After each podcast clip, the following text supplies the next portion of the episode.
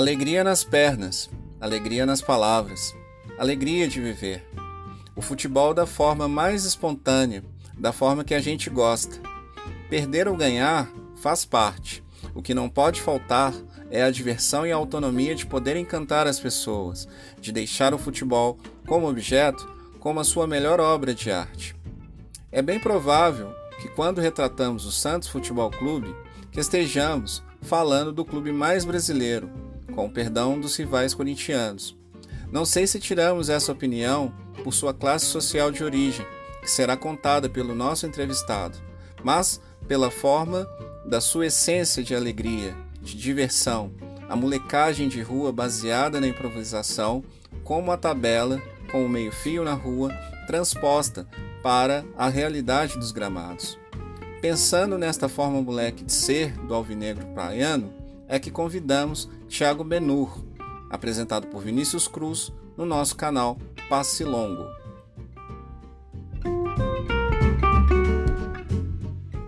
Fala, Tiago. Boa tarde, cara. Boa tarde, Vinícius. Boa tarde, pessoal. Quem é o Benhur? É, o Benhur é uma homenagem que meu pai vem, vem buscar né, lá na, nas origens dele, principalmente ligado a livro favorito dele. o mineiro criativo da Zona da Mata resolveu botar esse nome. Bastante criativo, por sinal. Muito, muito legal essa. Legal, cara. E outra pergunta aqui para você, assim, essa relação que você teve com a Zona da Mata Mineira, como que o Santos na sua vida? Santos surgiu na minha vida num, num, período em que eu tinha acabado de retornar à cidade de Santos, né? Por mais que ainda na Zona da Mata minha mãe tendenciava a me fazer ter uma simpatia pelo Santos, em meio a todas as crianças gritando por causa, por causa daquele Flamengo de 92, por causa daquele Botafogo que chegou na final. Então, para te falar a verdade, eu não, não me apegava a, muito à, questão dos clubes que me, me eram propostos a, até então, né? Meu pai, propriamente dito, é vascaíno, mas não liga muito não, tem até simpatia pelo Santos. E no fim das contas, né, o meu amor, meu amor, meu desenvolvimento afetivo com o clube vem quando eu retorno à cidade de Santos, em meio àquela geração de 95, em meio a, a há dois anos anteriores em que o Santos vinha, vinha em boas campanhas, mas ainda assim sob forte estigma de né, o, o time que está tomando pancada. É, foi uma longa fila, inclusive, né? Acho que desde. Né? Desde 84 a gente estava sem cara. nada simbólico ali no final das contas. Pois é, Thiago, e assim, uma grande fila, né? É, e assim, até falando dessa longa fila, é muito interessante também é, a gente pensar, porque na grande mídia né, sempre foi falado sobre essa questão do Santos, né, de dividir a torcida em gerações, né, assim um, um grande estigma, eu acredito que seja para os torcedores, né, santistas, é, por exemplo, é, os torcedores da geração Pelé, né, que foi uma geração assim gloriosa, né, que mandou, né, no futebol brasileiro praticamente por duas décadas, né, levando o futebol brasileiro a nível clubístico, né, é, um status mundial, né, e depois, né, já lá em 2002, né, a gente ter depois desse hiato, né, é, a grande geração do Robinho, Diego com aquele futebol irreverente, né, assim, de os meninos da vila, né, é, voltar, né, esse nome, né, que já tinha sido utilizado bem lá atrás, né, na época do Pelé, e um pouco mais para frente com Neymar e Paulo Henrique Ganso.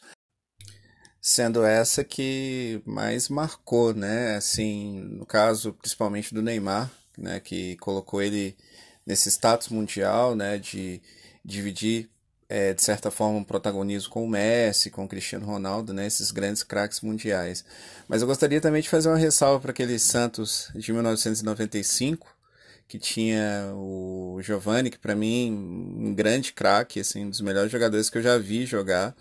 E era um time que encantava, né? Ainda que não tivesse grandes jogadores, né, assim, de grande nome, né?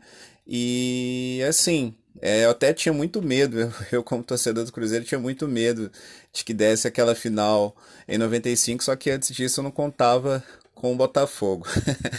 Resumindo a prosa, Thiago, é, queria saber de você como é conviver com esse estigma, né, dessa divisão, assim, a, a geração Pelé, a geração é, Robinho e depois em seguida a geração Neymar. Conta como é conviver com esse estigma é, pros, que eu acredito que seja para muitos torcedores santistas. Então, Vini, passar por tudo isso, né? O mais difícil mesmo foi propriamente ser o, a vivência daquele sofrimento uh, da infância e do início da adolescência, né? A impressão que tinha é que aquela fila não ia acabar nunca, né? Depois que a, aquele time de 95, aquela injustiça que aconteceu graças ao Márcio Rezende de Freitas, inflamava cada vez mais o sentimento de que aquilo, aquilo ali nunca ia mudar, né? Mais tarde ainda a gente passou por situações de sempre eliminações, faltando alguns minutos para acabar o jogo, entendeu? Sempre quando tinha algum clube que estava muito, algum time que estava muito bem azeitado no final das contas, com as peças chaves entre veteranos, mesclando com jogadores da base, é, vinha-se eliminações que eram, por exemplo, aos 48 minutos, eliminado pelo Palmeiras no Paulistão de, de 99, aos 40 e poucos minutos também, eliminado da Copa do Brasil de 98. São, são uma sequência muito grande de, de eliminações doídas quando a estrutura do, do, do, time e também do clube pareciam ter um respaldo. Entendeu? Uhum. Sim. E, e entre outras coisas. Hum. Perdão, Thiago. Entre outras coisas, a gente vê a lembrança, uh, principalmente inflamada, que a gente tem sobre administrações da época, né? E aí eu cito o presidente Samir Abdurrak, que foi muito criticado, muito pressionado, né? Porque foi um presidente que investiu muito em estrutura num, em um período de fila. Aí, quando você está na fila, você não quer estrutura, você quer títulos, você quer. O, você tem o prazer de manhã de abrir o jornal e ver que o Santos contratou um jogador que vai fazer a diferença no jogo seguinte. Né? Você quer medalhões. Você acha que aquilo que vai mudar, tô na fila, tô na dificuldade, o medalhão vai resolver tudo. E não é assim, né? Uhum. É a estrutura do clube que muda. Então ele foi um dos presidentes que foi mais criticado. E até mesmo na gestão dele, o Santos ganhou, ganhou a Copa Comebol em cima do Rosário lá na Argentina né? Uhum. O Santos ganhou o Rio São Paulo em cima do Flamengo no Rio de Janeiro. Porém, em meio, a, em meio a, a situação de fila, você pegar um clube que tem problemas midiáticos, o Santos tem um problema com mídia muito grande ao longo da sua história. E isso fomentava um sentimento muito negativo para quem sofria em meio à fila. Sim. Cara, interessante você ter tocado nesse ponto, né, da, da mídia, essa relação, né, que o Santos tem com ela. É, você me fez lembrar, assim, 2018, quando eu estava lá na, na Letras, né, da UFMG, eu estava fazendo uma pesquisa acadêmica sobre nomes de jogadores de futebol e, tipo, assim, aquela curiosidade que te bate e você acaba meio que saindo do foco, né, do que você está realmente procurando para sua pesquisa. E assim, foi uma pesquisa que eu fiz que tinha mais ou menos relação com os primórdios né, do, do futebol brasileiro. E eu estava mexendo com nomes né, de jogadores de futebol e foi inevitável não esbarrar no Santos e aquela contribuição que vocês deram, né, o Santos, né, o futebol clube deu, né, para as décadas de 50 e 60 ao futebol brasileiro, no qual muitos jogadores né, eram convocados né, para a seleção brasileira, né, tinha até aquela coisa, né, assim, era praticamente quase dividida entre Santos e Botafogo. E eu acabei me impressionando com a quantidade de jogadores mineiros, muitos do sul de Minas, uma grande quantidade né, de jogadores, grande maioria de jogadores negros, que, que aí no caso se explique pela, por essa questão né, de classe social e econômica, né, a gente bem sabe, nós como brasileiros, que o futebol acabou sendo né, uma maneira né, de ascensão social né, da população negra. E assim, no caso já entrando mais na questão da mídia, né, a mídia sempre trabalhou muito com esse rótulo né, dentro do futebol, rótulo de povão, né, é, que você pode né, pegar pela imagem da população negra é, no futebol, né? Isso pela torcida, aquela grande massa popular, né? Ou também pela quantidade de negros que você vê, né, entre os jogadores do seu time, né?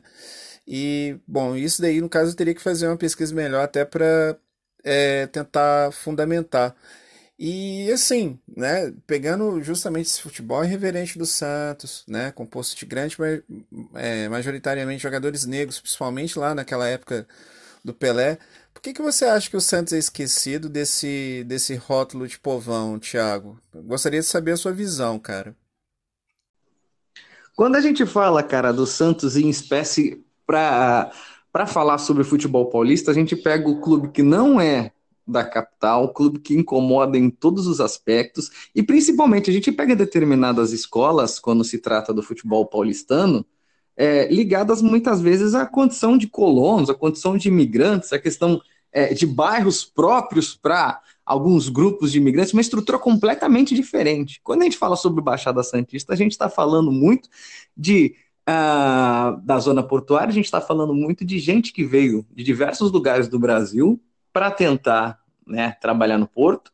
A gente está falando sobre gente de diversas áreas do Brasil que veio tentar também a vida no polo de Cubatão, aqui próximo a Santos, entendeu? Sim. Tentar trabalhar no único lugar do Brasil que tem, que tinha, né? Hoje em dia não tem mais, uhum. esse setor secundário tão fomentado.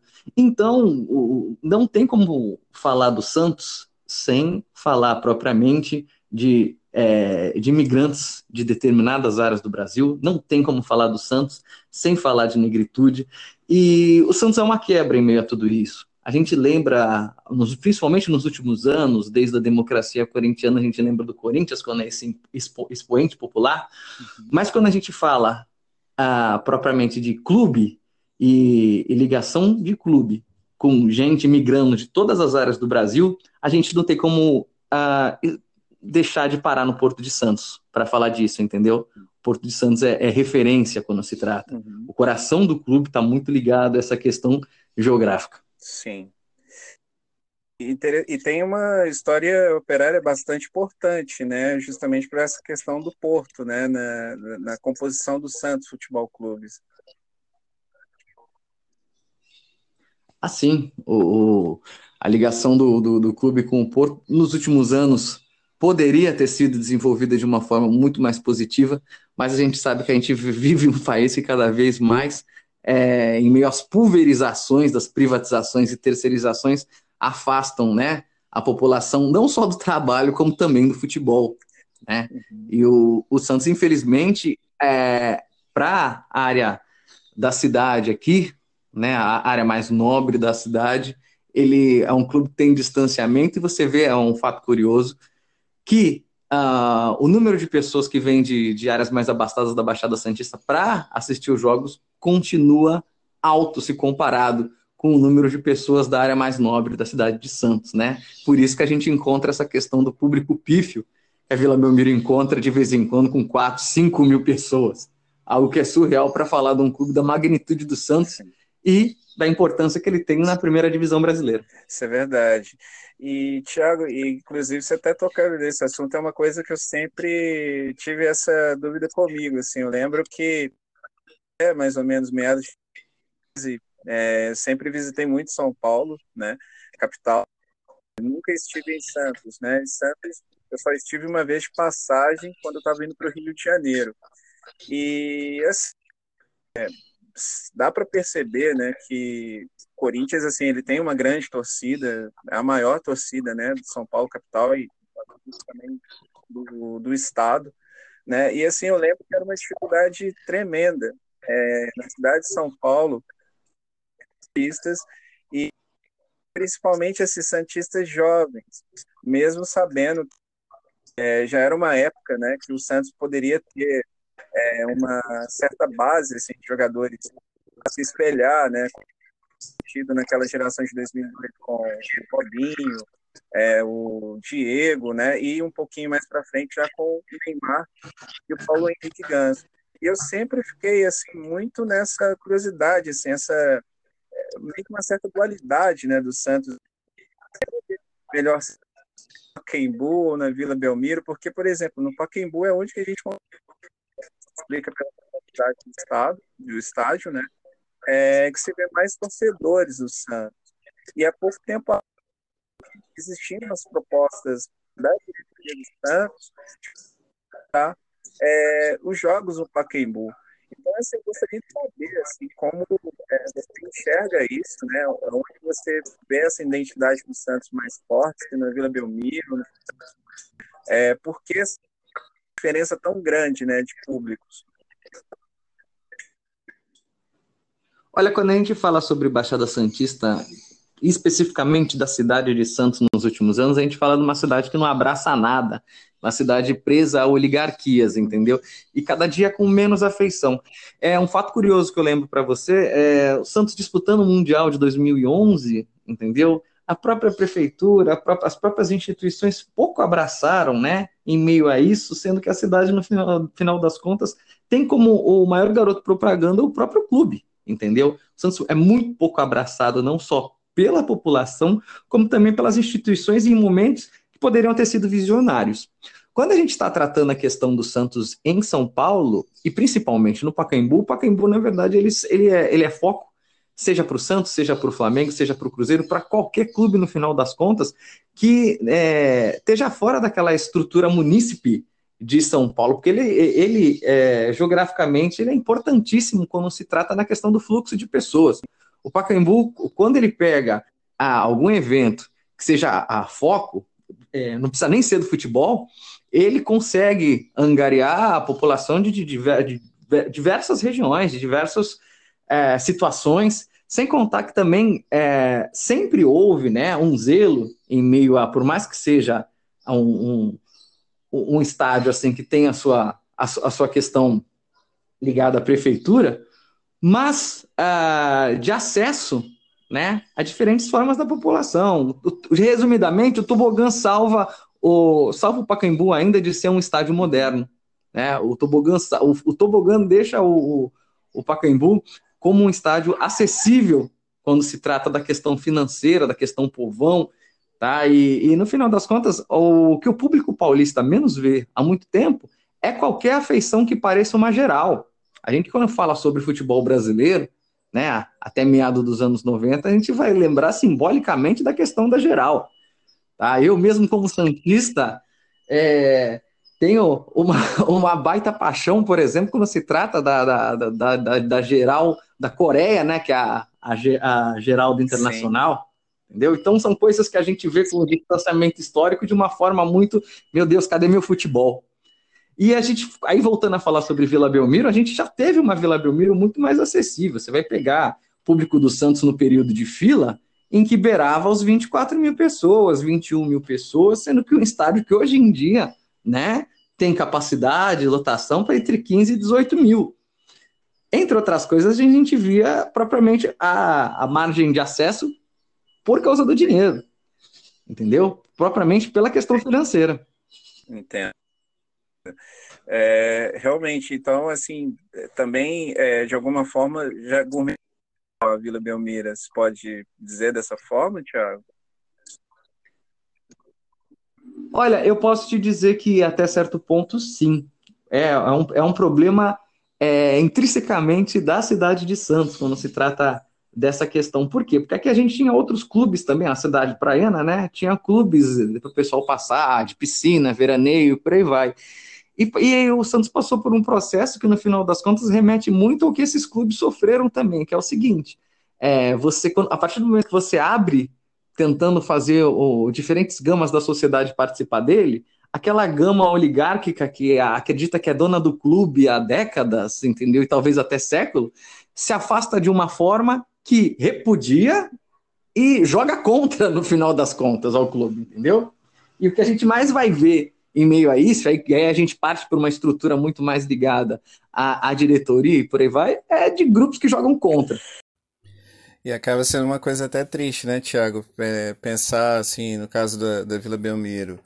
É, se a gente for falar de América Latina, né, a gente está falando de um dos maiores é, templos né, do, do futebol mundial. Né? A gente pode colocar aí, sem dúvida, o Maracanã, né, como o palco maior do futebol, né, pelo seu tamanho, é, que já comportou 200 mil pessoas, né, depois a gente pode, aqui na América Latina mesmo, né, no país vizinho, no caso da Argentina, é, a gente tem aí o La Bombonera, né, que é uma, uma caixa de bombons, né, como eles mesmos falam, e assim é uma enorme pressão, né, para quem joga contra o Boca Juniors, por exemplo. E o Santos tem o seu mini inferno, né, que seria a Vila Belmiro, que a gente pode se dizer que é, seria o La Bombonera talvez reduzido. então, Tiago, eu queria saber assim, qual que é o seu sentimento, né, assim, com o Santos jogando dentro da Vila Belmiro, essa questão da pressão, né, assim, a gente está falando é, de um estádio que faz com que o Santos seja um dos maiores mandantes do mundo, né? Gostaria que você desse essa impressão aí pra gente. Então, Vini, eu fiz parte, né, do quadro da Sangue Jovem, né, que é a segunda maior torcida jovem ainda é a, a maior torcida organizada do Santos. E aí a gente fala também um pouco da importância das organizadas em meio a tudo isso, né? No final das contas, ainda são as organizadas que brigam pela acessibilidade da população, as organizadas que brigam para que determinados dirigentes não tomem conta do clube, né? não dominem todos os quadros do clube e não eliminem o resto da população que ainda querem participar, né? a população mais humilde que querem participar do clube de uma forma mais ativa. Quando a gente fala sobre Santos, cara, a gente está falando exatamente é, de um clube que necessita da Vila Belmiro na questão do pulsar, como você bem falou, na questão do sentimento, na questão do, do, do da pressão. Né? A Vila Belmiro tem a pressão que, creio eu, que poucos estádios têm essa condição, até mesmo pelo seu tamanho, né, pelo seu tamanho menor, e aí, como você citou Boca, a gente tem que lembrar, obviamente, que a gente é uma caixinha de bombom ou uma caixinha de pimenta, cara, porque aqui é complicado cobrar um escanteio. Aqui todo jogo é jogo de Libertadores, entendeu? A gente tem aí na história do Santos, quando se trata é, das finais de Libertadores, a gente lembra muito da, da final contra o Penharol, né, entre outras coisas, de um dos jogos que foi extremamente polêmico lá, né? Mas que aquilo ali, no final das contas, a gente tem N uh, retratações de jogadores de, de, desse, desse elenco do Penharol e de outros diversos, que aqui também não foi fácil em muitos aspectos, né? Então, quando a gente está tratando sobre, sobre Vila Belmiro, a gente está falando sobre pressão. E o que mais dói aí quando a gente fala sobre esse lapso atual, sobre essa falta de participação do torcedor atualmente, é a questão do que, do que o Santos pode mais, né? O Santos pode mais a partir da situação do, do, do, do torcedor ativo, do torcedor pressionando. E aí, quando eu, eu dou uma de saudosista e falo dos anos 90 novamente, eu encontro N situações de jogos em que o Santos fazia um, um 2 a 1 um 2 a 0 algo assim, e que, não, e que se fosse atualmente, entendeu? Aquilo ali estava muito bom, bateu-se palmas e o jogo já acabou com 20 minutos do segundo tempo. Porém, cara, eu quero lembrar do, do jogo na, na, na João Avelange de 2001, né? João Avelange, edição 2001, Santos 5 Bahia 1, que era mais um desses jogos para ter acabado 2 a 0 2 a 1 e no final das contas a pressão da torcida em meio a tipo, porra, vamos jogar, vamos jogar, porque não, não, não, não é assim, né? Não é porque o, o salário tá pago e o gol tá feito que acabou, tem que ter alegria. E em meio a essas exigências, é que a gente tem a ligação torcedor, clube, e tudo se move a partir disso, tudo tem sangue, tudo tem, tem coração a partir disso, né? Ou a gente é, vive aquilo intensamente, né? Ou no final das contas a gente vai encontrar a chama do clube se é apagando. É e teve algum jogador que te marcou nessa sua geração, Thiago? Assim, eu falo sua, sua geração que é uma geração é, bem próxima à minha, né? Acho que compartilhamos a mesma geração. E assim, eu acho importante, né, a gente falar, né, daqueles que de fato nos fizeram torcedores, né? Assim, eu se eu for prestar aqui uma homenagem, é, eu falaria, por exemplo, daquele Cruzeiro de 1992, 1993, que foram de fato os times, né, os jogadores que me fizeram torcedor, né, do dessa paixão, né, que é o Cruzeiro. E eu acredito assim, né? O Santos, em toda sua história, teve grandes jogadores, né? Período do Pelé dispensa comentários. E depois veio uma nova geração muito interessante, né? Assim, de jogadores que, de certa forma, honraram, né? Esses nomes do passado. Né? A mesma forma aconteceu com o Cruzeiro, mas eu acho muito importante assim a gente sempre tentar também né frisar se ser honesto né com aqueles que nos fizeram que nos marcaram mesmo torcedor e teve algum especial da, da, da, sua, da sua geração Thiago Cara, para falar sobre isso, e se tratando de alguém que morou boa parte da vida na cidade de Santos, eu tenho que fazer é, menção honrosa ao Robert, que morava na rua do nosso a, querido amigo Rafael Moroni, né? E que quando eu ia para a escola, ele passava de carro muitas vezes e parava no posto, cumprimentava um ou outro e sofria a famosa pressãozinha, né, entre alunos ali das escolas que tinham próximo à, à, casa dele, a esse posto que ele abastecia, né, porque provavelmente o clube estava na fila. Então isso, meados de 2000, 2001, ele parava com o carro, todo mundo gostava de, na época, receber um autógrafo dele, a questão da foto não era possível, né, a gente não tinha esses aparelhos modernos atuais, Porém, sempre com aquele tapinha nas costas, e vamos ganhar, hein? Não sei o que, vamos chegar na final, vamos. De uma forma que era até, se você pensar hoje, até caricata, entendeu? Além dele, quando eu falo sobre isso, eu lembro, é, sem dúvida nenhuma, né, do histórico santista Serginho Chulapa, que em N momentos do começo dos anos 90 chegou até a assumir é, como técnico do Santos, e, uhum. e pelo, pelo bairro aqui, né? O Ponta da Praia, a gente tinha, a gente teve é, bares que eram ligados a ele, né, que ele, que ele administrou ou foi sócio, e principalmente o ir e vir dele, sempre sorridente em meio a tudo, né, e é um cara que tem todo aquele estereótipo daquele cara grande, fortão, brigão, é histórico, é o Sérgio Chulapa, histórico do futebol brasileiro. Mas o, o, o, icônico era a simpatia dele em meio à calmaria imagina, da cidade. Imagina, um grande, uma grande figura, o Chulapa. É. grande Chulapa, grande Chulapa. É outro jogador icônico, né? Principalmente pelo temperamento dele. Tem, tem tantas histórias é, engraçadas sobre ele. Eu até lembrei aqui agora, você falou do Chulapa. Eu lembro de um jogo que eu acho que foi um Santos e Cruzeiro. Não lembro exatamente o ano, mas aqui no caso quem estava fazendo a transmissão na época era a Globo Minas, né? E um dos comentaristas era o Dada Maravilha, que é outro personagem também, né? Muito conhecido pelo seu humor.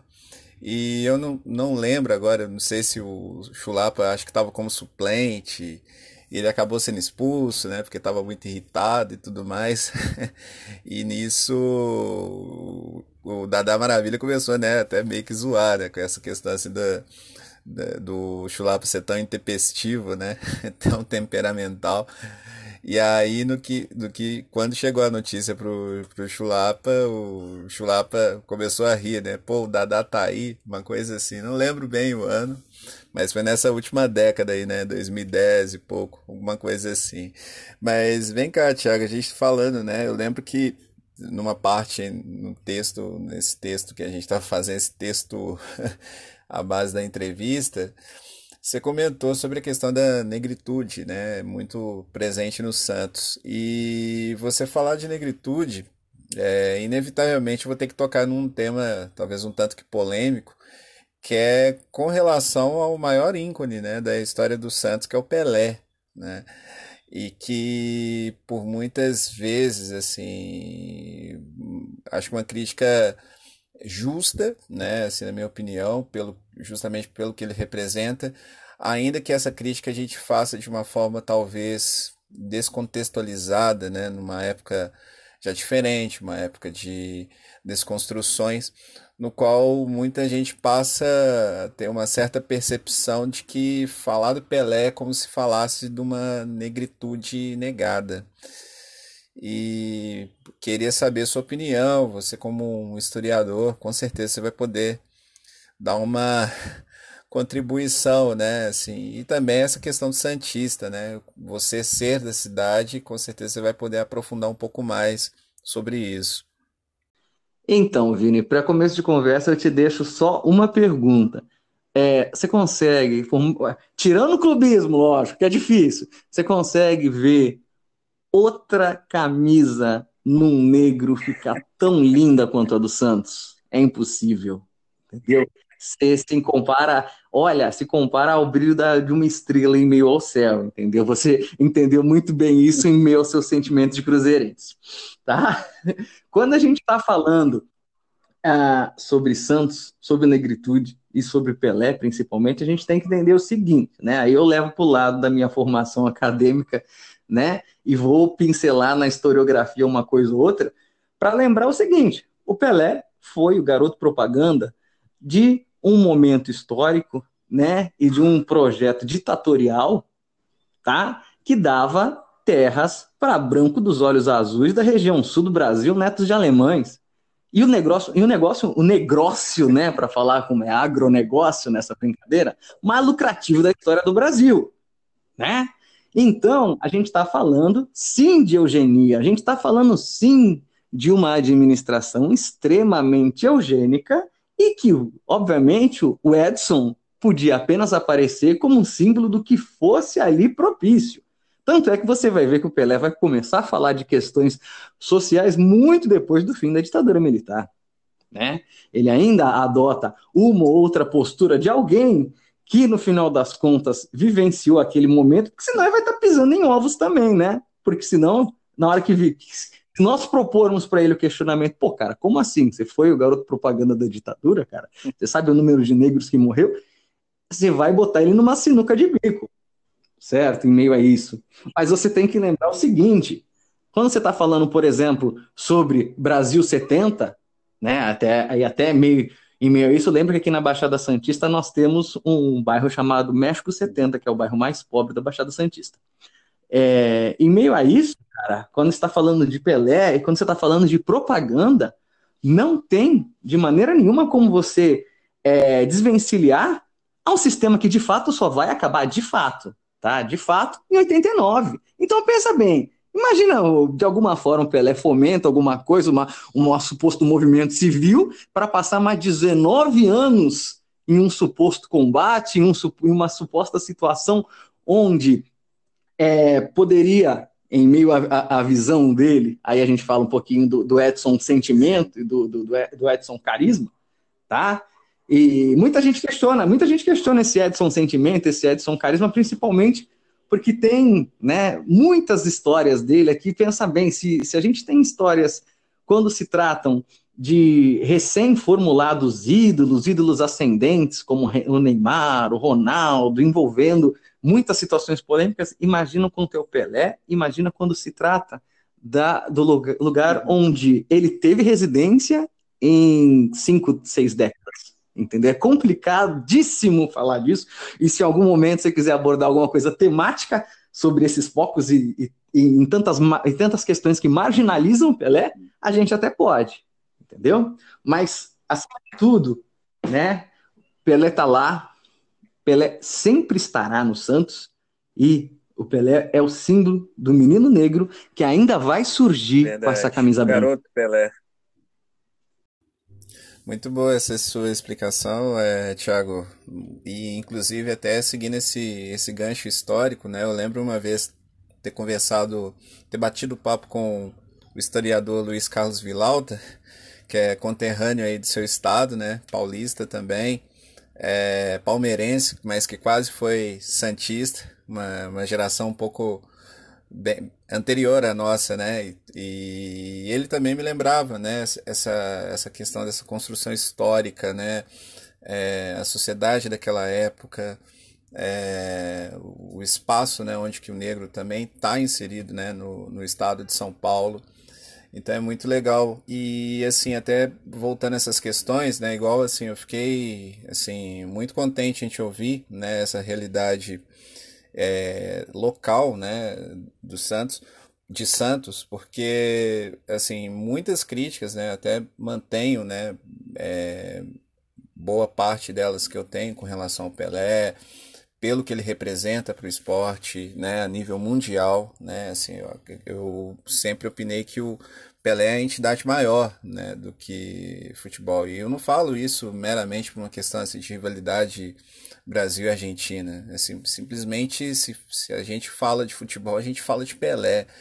não, não, ainda não falamos né, do Messi, ainda que ele já esteja né, quase aí ocupando esse espaço, né, uma, uma nova geração também.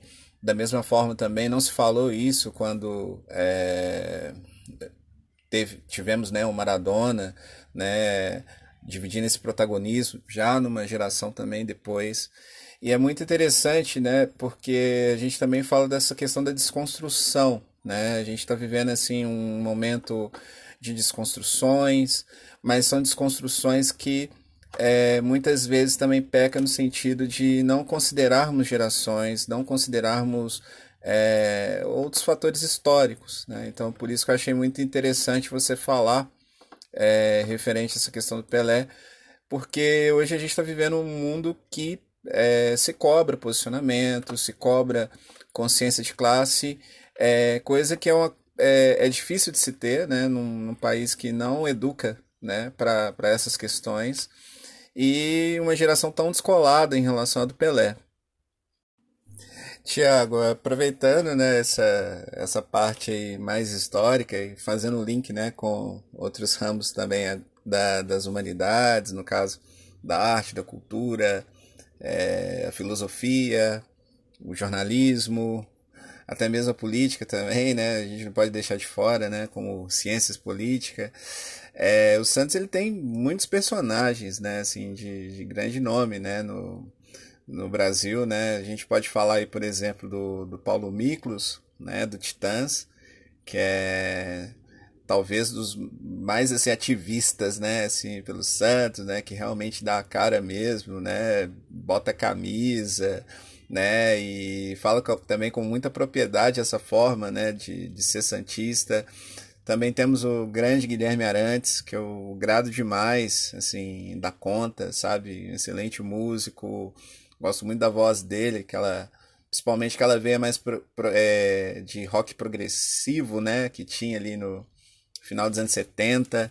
É, a gente pode falar também, já no, no caso do jornalismo, do Florestan Fernandes Júnior, que inclusive aproveita aqui para estender um grande abraço, né, assim, um grande comunicador, gosto bastante. É, e temos o Mário Sérgio Cortella, que talvez seja aquele que está mais, assim, né, mais na mídia, né, agora. E eu lembro que uma vez fizeram um desafio para o Cortella no programa da ESPN, agora não lembro muito bem o programa, peguei bem no final, mas achei super interessante, no qual ele tinha que escalar um Santos com os melhores pensadores dentro do campo da filosofia que ele considera. E, além disso, ele tinha que atribuir uma função tática para cada um deles. E, cara, vou te botar numa enrascada agora, cara. Como se você tivesse perdido um jogo de 2 a 0 Você vai ter que reverter aí na sua caixinha de pimenta esses 2 a 0 Não teve gol fora de casa, o gol é qualificado, lembrando disso também. Então, assim, eu vou te dar algumas opções, Thiago. Você vai ter que. Você vai poder escolher entre livros, autores, pensadores, ou música, sendo uma banda, artistas, e você vai ter que escalar um 11 aí com essas opções. Topa o desafio? Maravilhoso. Por demais, eu achei assim, ó, uma alegria só. E é em cima de alegria que eu vou falar disso, né? Porque é o Santos, e o Santos é alegria. E eu vou de início de conversa, eu vou propriamente com o filósofo Epícoro, né? O filósofo Epícoro fala sobre prazer né? Ele fala que o ser humano é alimentado a partir do prazer. Então, o Epicuro seria um Robinho da vida, né? O Epicuro seria, obviamente, esse menino negro que a gente acabou de falar, que joga pela ponta, entendeu? E que pode trazer é, desde a da pedalada dentro ou uma corrida pela lateral, ou dependendo de como for, se ele encontrar alguém para chuveirar, ele vai fazer muito bem, tá? O negócio dele vai ser sempre a intensidade, vai ser sempre o prazer. E o Santos é prazer, entendeu? Essa pressão de Vila Belmiro é prazer. Esse sofrimento de filas, que o Santos está muito ligado a filas, infelizmente ou felizmente, é prazer, né? E em meio a tudo isso, a gente vai linkar com outra pessoa, né? Que é o Arthur Schopenhauer. O Schopenhauer fala que tudo no homem está ligado à vontade. Se a vontade acaba, o homem acaba. E essa vontade né, de ser campeão foi o que alimentou a torcida do Santos durante muito tempo, né? Foi essa vontade que deixou talvez o Santos mais vivo ainda nesse período de fila. E essa vontade é o que eu creio que ainda vai fazer o clube trazer muitos mais outros meninos, muitos mais outros mais títulos e muito mais prazer, alegria, encantamento rivalidade. Aquele sentimento que eu quero que você sinta, Vini, em meio a tudo isso, que é do tipo, oh, peraí, eu joguei com aquele time, o tal do Santos, ó, eu ganhei de 3 a 2 ou eu perdi de um 3 a 2 mas acima de tudo, caraca, que prazer entre aqueles 38 do segundo tempo e os 42. Tinha alguma coisa a mais naquele jogo, tinha alguma coisa diferente em meio a, ao grito daquela torcida que eu vi, a forma com que aquele jogador puxou a camisa, estendeu o símbolo do clube, entendeu? Tudo aquilo no final das contas, todo aquele aspecto do entorno, como o céu estava naquele dia, entendeu? Se choveu, se não choveu, ou se o sol era o mesmo de outros lugares e de outros. Imagino como é que deve ser esse sentimento de Vila Belmiro. Só fui, mas era uma, eu era, eu era uma criança, Thiago. Eu fui como visitante, cara, e nem te conta a história desse jogo. É melhor não, faz o que for uma da sua torcida. O Santos e Cruzeiro bem famoso. Complicado. Mas enfim, você tinha falado você tinha falado do Schopenhauer. Schopenhauer seria seu então, ao lado do, do outro pensador que você colocou assim como dupla de ataque. O, o, o Epicuro trabalharia é, ao meu, meu prazer, né, o, o meu, a, a, busca incessante, enquanto Schopenhauer, propriamente dito, podia ser ali né, à vontade, podia ser, né, aí eu vou citar alguém que já não é uma persona tão grata como outrora, mas podia ter sido um arouca da vida nessa brincadeira, né, que foi alguém que me, olha, foi talvez um dos jogadores que mais despertou a condição de paixão quando se trata de Santos contemporâneo, e foi o cara que deu mais a decepção ao trocar o, o Santos num momento de dívida do Santos, propriamente pelos projetos, projetos da Crefisa que trouxeram o Palmeiras de volta a o, os ápices né, da, da, da, tabela ali sobre o, o, o, no o caso, então, do, do, do, futebol brasileiro novamente. Um... Oh, Para falar então. Para substituir as... Interessante, interessante. Muito, muito interessante, sim. E a gente tem, no final das contas, quando se trata de, de Santos, né, quando se trata sobre a, a, a, defesa começa a partir da história, né? No final das contas. Aí eu vou linkar, eu já falei muito de filosofia, eu vou linkar com alguém que não pode, pode até ser uma pessoa que não é tão ligada à população e ao que a gente entende como é. sangue, como vida, como ligação com o povo, né? Mas que quando se trata de história é alguém que manja como ninguém, que é o Marco Antônio Villa, né? O historiador Marco Antônio Villa ali é, é um santista fanático, e quando a gente fala sobre estrutura de, de história, né? Não tem como uh, não pensar na, nas defesas do Santos em si, né, ao, longo, ao longo da sua história.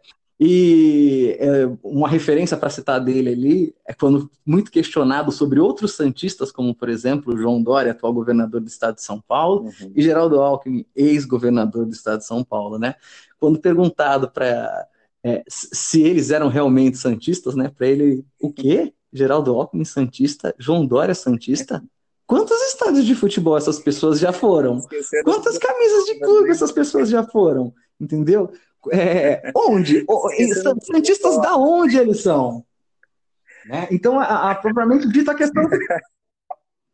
Esse, esse aí eu nem cito. Esse, essa, essa figura aí eu deixo para deixo outrora, assim, para um, okay. uma, umas falas um pouco mais duras, para falar a verdade. Então, o Marco Antônio seria tipo um xerifão assim da zaga.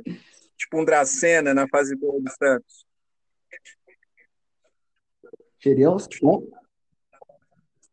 Sem dúvida nenhuma, mas como a gente vai ter que avançar de qualquer forma, a gente bota aí para fazer a ligação entre é, entre defesa e meio, a gente bota o Tony Tornado, cara. Verdade. Como é que a gente pode esquecer o Tony Tornado na hora de falar do Santos? O Tony Tornado, além de ser essa figura icônica, ele é a cara do Santos. Fala a verdade, você não imagina o Tony Tornado com a camisa do Santos jogando, sendo algum jogador que em algum primeira, momento né? almejou alguma coisa com o clube? Exato, muito bem ali ancorado. Cara. Schopenhauer Antônio Tornado, cara. Tu até.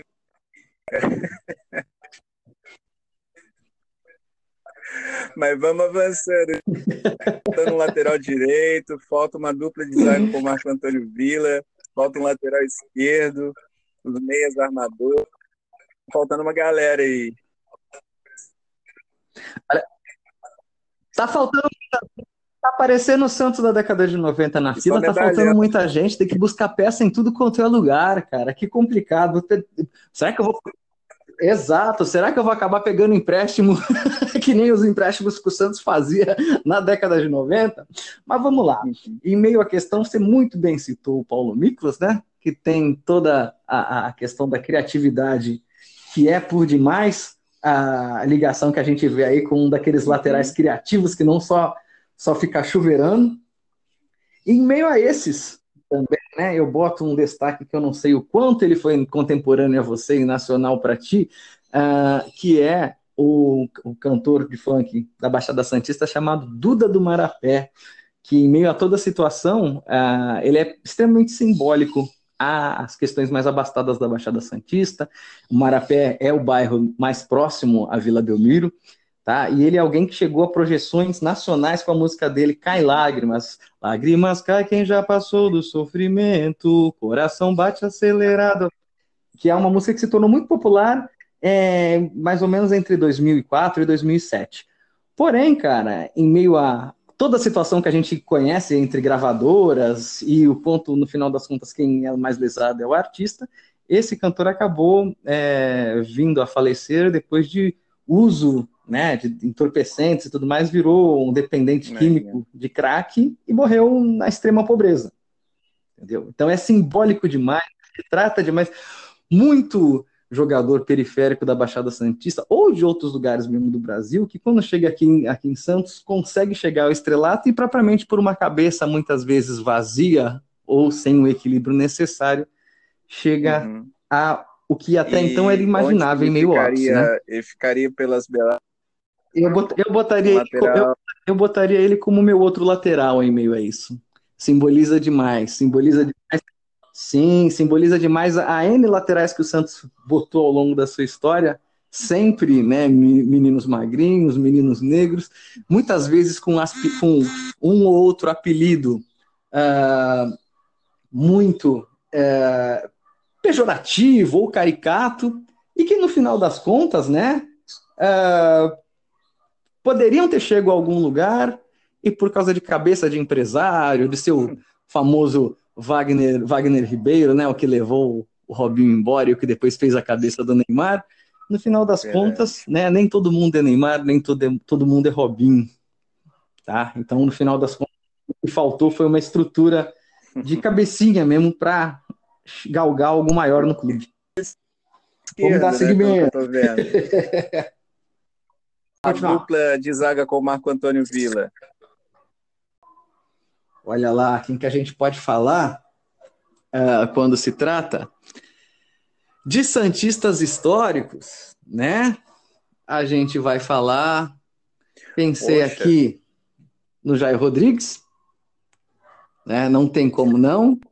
Não tem como não esquecer né? Gostei. É outro gostei também que é a cara do Santos. Gostei. Não, não tinha me passado pela cabeça Jair Rodrigues. Você me surpreendeu com essa. Tony Tornado até acredito que em algum momento me ocorreu, mas naqueles especiais que o Altas Horas Sim. fazia com, com representantes de torcidas, Verdade. você deve ter chegado a ver o tornado pelo Santos, né? Que Exato. o Milton foi representando o Cruzeiro e tal. Continuando. Gostei dessas áreas, cara. Interessante esse, quarteto. Então seria, começando assim, né? Lateral direito, Paulo Miklos, correto? Marco Antônio Vila. É, certo. State Funk, que agora meu. Certo. Esqueci o nome, já escutei a música. Esqueci o nome desse cara. Duda do Marapé. Camisa Duda 3. Duda do né? Marapé. Duda do Marapé. Camisa Exatamente. 3. Exatamente. Mais Santista impossível a figura Verdade. ali de, de, de, de lateral 3. E a volância está tá, tá, no caso do Tornado e o Schopenhauer, né? Agora está faltando e o ataque, né? Essa característica mais santista né, de todas, né? De criatividade. Queria seus nomes agora para frente. Cara, e aí você, no final das contas, é, me abre ou me fecha, né? No final das contas, você me complica ou me facilita. Porque a gente tem, é, quando se trata de meio campo e ataque, a gente encontra pessoas que fizeram parte da história do clube, propriamente como protagonistas da história nacional, né, cara? Você não. Para começo de conversa, você tem que entender o Pelé como uma das figuras centrais, não só da negritude, mas como da atividade histórica nacional. Entendeu? O Pelé é Pelé em tudo. O Pelé, o Pelé é Pelé em jogo de botão do Santos, ele vai estar tá lá. Entendeu? No final das contas, quando se trata sobre a, a, o embaixador do mundo, embaixador do futebol, representatividade, não só do Santos, mas com tudo aquilo que se trata do, do, do, do, do que emerge em países desenvolvidos, não tem como não falar da cultura que o Pelé senhora, traz. Se tiver... O, olha, para não dizer que eu estou sendo injusto, ao invés de botar o Pelé, bota o Edson Arantes do Nascimento, tá? Bota só o Edson mesmo, como ele mesmo, como ele mesmo diz, né? O Pelé é um, o Edson né? é outro. Pelé, né? Não, Aí vira como... Edson. Você muito bem citou a questão, alguém que até, é, é, em muitos aspectos, ele tem seu valor, mas eu vou buscar referência no citado por você, que é o Cortella, cara. Em meio a tudo que está acontecendo, o Cortella a gente está numa situação onde, um, onde o nosso país vive uma, uhum. uma pré-guerra civil, pelo menos de nervos, e o Pelé, tem, e o Pelé, perdão, e o Cortella tem sido uma das pessoas mais sensatas em tudo e em toda e qualquer análise. O Cortella é uma pessoa que repara o que está acontecendo e que não fomenta situações de atritos de uma forma a causar é, possíveis conflitos entre as pessoas de pior condição, cara. Muita gente está fomentando e fomentando de uma forma que pode trazer prejuízo para quem tem menos. E o Cortella está tendo uma baita de uma visão em meio a todo momento que está ocorrendo. Ele está sabendo citar o, o, o toda, to, todo, todo, todo ocorrido, né? Lembrando que a gente não está passando por uma situação em que a gente pode fazer uma análise crua, a gente não está no meio de um governo em que a gente pode sentar o pau sem esperar é, retaliações. Eu, eu creio eu, talvez em outros momentos históricos o Cortella não estaria nem no meu banco de reserva, por mais que tenha, seja na, na área dele uma, pessoa, uma figura icônica e super carismática, né? Principalmente em meio a toda, toda a história dele ligada ao trabalho com o Paulo Freire, o N desenvolvimentos e o que ele tem para falar sobre Luiz Erondina, por exemplo, Porém, nesse momento, creio Nossa, eu, camisa é o 11, momento né? que o Cortella está assim, jogando de terno. 10 é do, é do Edson ou do Pé. camisa 11, estilo Robert. Estilo Robert. Gostei. Então, cara, mas para falar de Santos, acho que a única coisa que eu posso citar em meio a características do Santos mesmo é que, assim, caberia, aí você falou sobre idade, né? A gente vai lembrar de alguém que já se foi no meio dessa brincadeira, né? Eu acho que o, um, é um crime Pablo Picasso nunca ter jogado no Santos, cara. é um crime Pablo Picasso nunca ter vestido a camisa do Santos. Quando você quer falar propriamente sobre arte no futebol, você está falando desse clube. Tá? Quando você quer falar sobre criatividade, é Santos. Então, deixa ali a menção honrosa né, nesse ataque aí ao Pablo Picasso. Sensacional. Em meio a essa questão de dupla, dupla de ataque dele, e não me vem, e não me venha com outras situações que quando a gente fala sobre os rivais do Santos se tratando, se tratando de Minas e do Rio, até a gente até encontra um ou outro para disputar o ataque de uma forma muito simpática e óbvio, muito longe dos do Santos mesmo. Mas quando você encontra os atacantes dos rivais diretos, como Palmeiras, São Paulo e Corinthians, o Santos tem o Pablo Picasso e todos os outros têm um monte de Roberto Brito, cara. Me desculpa, é tudo Romero Brito para mim, não adianta ali tá? Você vai se tratar dos atacantes históricos de São Paulo, de Corinthians, você vai contar com uns, uns caras que no mais, no mais distante assim tem nível de jogadores atuais, né? Menção honrosa até outras pessoas que fizeram destaques nos rivais, mas eram santistas, como por exemplo quando a gente fala sobre o Sócrates, certo? O Sócrates é maior ainda do que ele já é por ser santista. Não é à toa que ele veio aqui, né? Fazer o final de sua carreira entre outras coisas, se eu não me engano, é, no jogo contra o Cerro do Uruguai, né, que foi 4x2 para o Santos. Que o Sócrates retornou.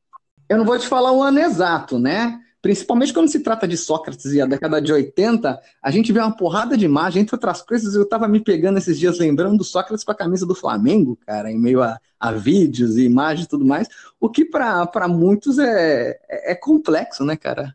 A figura do Sócrates no Corinthians ficou muito acho que ainda mais para mim, assim, e para alguns outros, não, o certeza, Sócrates com, com a camisa da seleção brasileira. Com certeza. Não, é, o Sócrates é.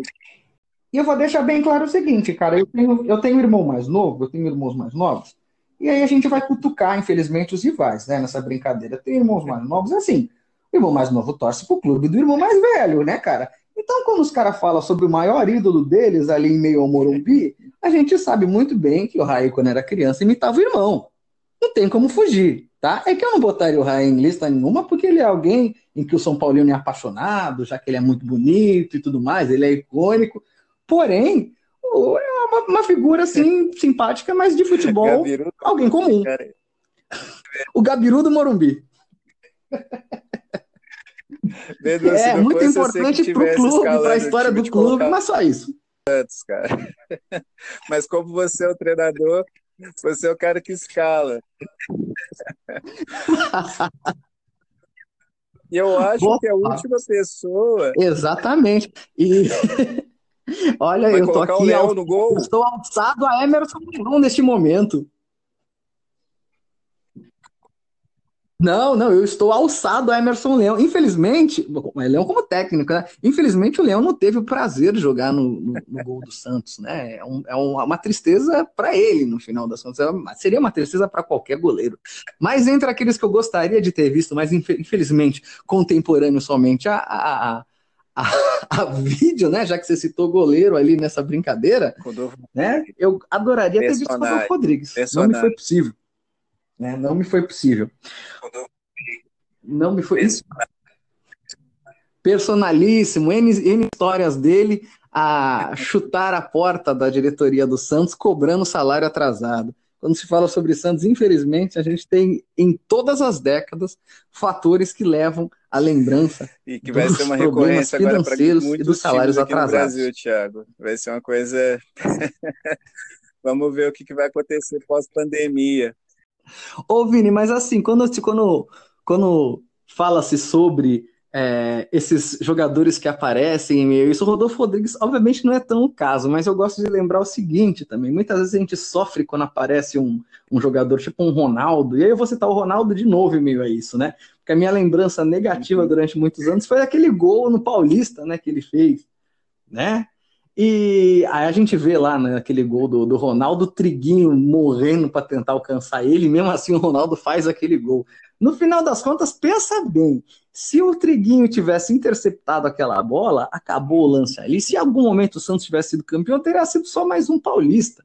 Mas em meio ao, ao, ao fenômeno do que foi a, a, o Ronaldo e o quanto aquilo propagou né, aquela imagem dele fazendo aquele gol, talvez se tratando em história do clube foi muito mais positivo do que se no final das contas tivesse acabado um jogo favorável ao Santos e que o Santos, no final das contas, tivesse recebido mais um paulista. O que, que seria mais um campeonato regional, regional para o Santos?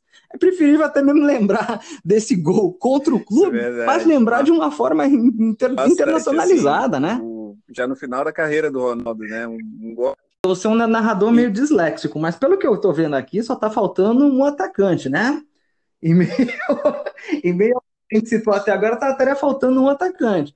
E esse atacante eu deixaria como figura icônica para todo menino negro de situação é, de dificuldade, né? Que vem a emergir nos próximos anos. É isso que vai manter a história do futebol, é isso que vai manter a história do Santos, é isso que vai manter a história nacional, né? A gente, quando fala sobre futebol, e sobre qualquer componente da historiografia, a gente vai estar lembrando de um país que tem é, de 16 a 20 clubes que estão latentes é, em um país que tem pouquíssimas referências. A criança, né, fica inventando avô alemão, avô italiano, avô não sei o quê, sobrenome italiano, sobrenome é, vindo de que o raio que o parta, porque quer buscar referências. E isso faz parte da questão identitária da, da criança e do adolescente. Verdade. E a primeira identidade que a criança encontra é o clube, né? E é por isso que a magnitude dos clubes do Brasil é tão, uh, é tão forte em meio ao que é o povo. A gente está cada vez vivenciando muito mais um futebol é, focado no internacional, focado no, no, campeonato espanhol, campeonato francês, campeonato inglês. E creio eu que isso tudo vai passar até determinado momento. Porque os clubes daqui são as nossas referências, é, os clubes daqui, a gente daqui e os clubes daqui são a mesma coisa. Tantas crianças com o nome com a, com a mistura, né? Como, como o bom nordestino faz a mistura do nome do pai com a mãe, ou alguma mistura que envolve mar no final, sempre é, é muito forte, é muito icônica. Tiago, te dizer que foi um imenso prazer é, tê-lo em nosso programa, né? Um programa que está começando ainda, né? É, esse que a gente está gravando é o terceiro episódio com você. E gostaria que vocês nos deixassem uma mensagem final Olha, acima de tudo, queria deixar bem claro que eu tô que nem a plateia do Jô Soares, né? Quando acabava que todo mundo, ó, oh! a entrevista era interessante e todo mundo se incomodava com o fim dela, né? A mensagem que eu tenho para deixar é: persevere. Acima de tudo, persevere, né? E deixando a frase do Pelé se aposentando no cosmos, né? Love, love, love.